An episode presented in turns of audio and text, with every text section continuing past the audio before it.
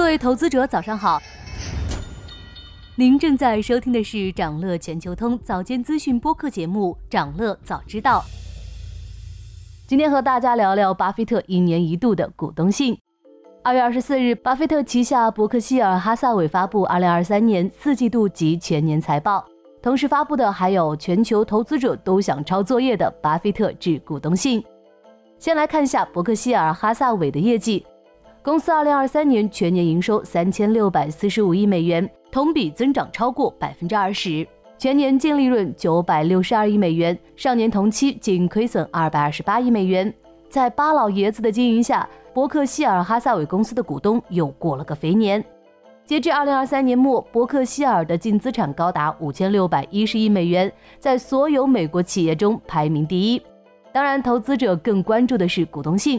这里面是否有一些内容可以为今年的投资提供参考呢？先说现金情况，截至二零二三年底，伯克希尔的现金储备达到了创纪录的一千六百七十六亿美元。看来，巴菲特依旧坚持着现金为王的理念。伯克希尔持有的现金水平，保证了公司有足够的灵活度应对未来可能发生的风险。而且，巴菲特始终秉持着绝不冒永久性资本损失的风险的投资原则。这或许就是巴老爷子能始终活跃在金融市场并斩获颇丰的倚仗。关于伯克希尔持仓方面，伯克希尔近八成的仓位集中在了苹果、美国银行、雪佛龙、美国运通和可口可乐五只股票上，苹果更是仓位最重的一只股票。但是在股东信中并没有提到太多关于苹果的内容，反而是美国运通和可口可乐获得了巴菲特的点赞。在二零二三年，这两只股票的仓位并没有发生变动，主打以不变应万变。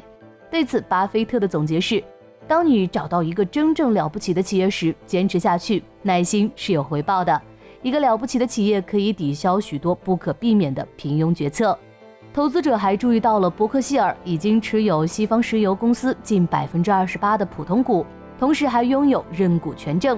但巴菲特表示自己无意收购西方石油公司，只是看好这家公司在美国拥有的大量石油和天然气，以及它在碳捕集方面的领先地位。被人津津乐道的还有进军日本股市的举动。二零二零年八月，伯克希尔宣布持有五大商社的百分之五股份后，这几年陆续加仓。在股东信中，巴菲特透露，伯克希尔持有这五家公司约百分之九的股份。日本股市突破历史大顶，为伯克希尔带来不少收益。目前，伯克希尔对这五家公司的投资成本共计一点六万亿日元，五家公司的年末市值为二点九万亿日元。不过，受日元汇率走低影响，按美元的收益并没有这么高。巴菲特在这封信中也表示，他犯了一个代价高昂的错误。在二零二三年的伯克希尔年度大会上，巴菲特曾预测保险、铁路和能源会有不错的回报。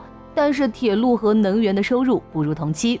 除了和投资相关的话题，这封股东信中，巴菲特用大量篇幅纪念挚友查理芒格。巴菲特认为，查理是现在伯克希尔的建筑师，而巴菲特自己扮演着总承包商的角色，日复一日地实现他的愿景。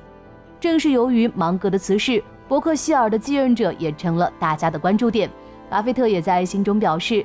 副董事长格雷格·阿贝尔在各方面都做好了担任伯克希尔哈萨韦公司 CEO 的准备。